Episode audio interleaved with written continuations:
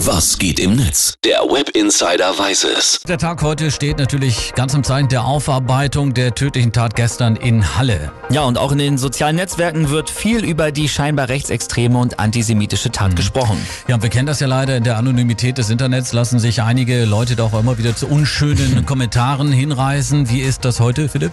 Es hält sich dieses Mal echt in Grenzen. Reik Anders twittert dazu auch. Auf der AfD-Facebook-Seite wird heute gefordert, der Verfassungsschutz muss die Ermittlungen aufnehmen und es wird vor Radikalisierung gewarnt.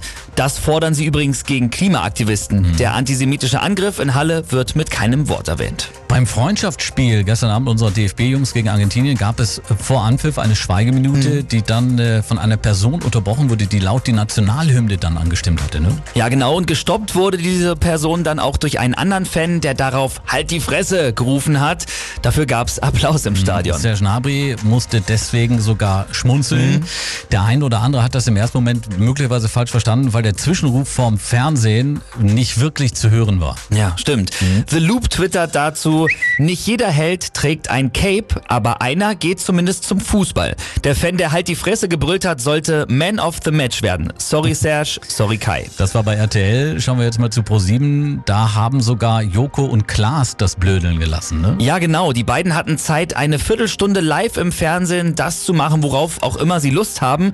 Im Laufe des Tages äh, haben die beiden sich dann aber in den sozialen Medien schon hiermit gemeldet. Servus, wir sind's, Joko und Klaas. Heute wird es keine 15 Minuten geben. Es war alles geprobt, alles vorbereitet und heute Abend hätte es um Viertel nach acht stattfinden können.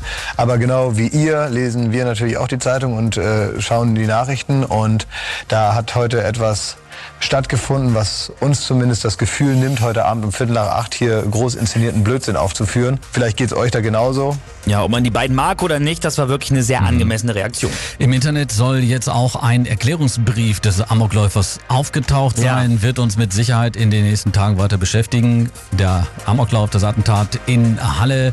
Philipp, vielen Dank dazu für den Blick ins World Wide Web. Gerne.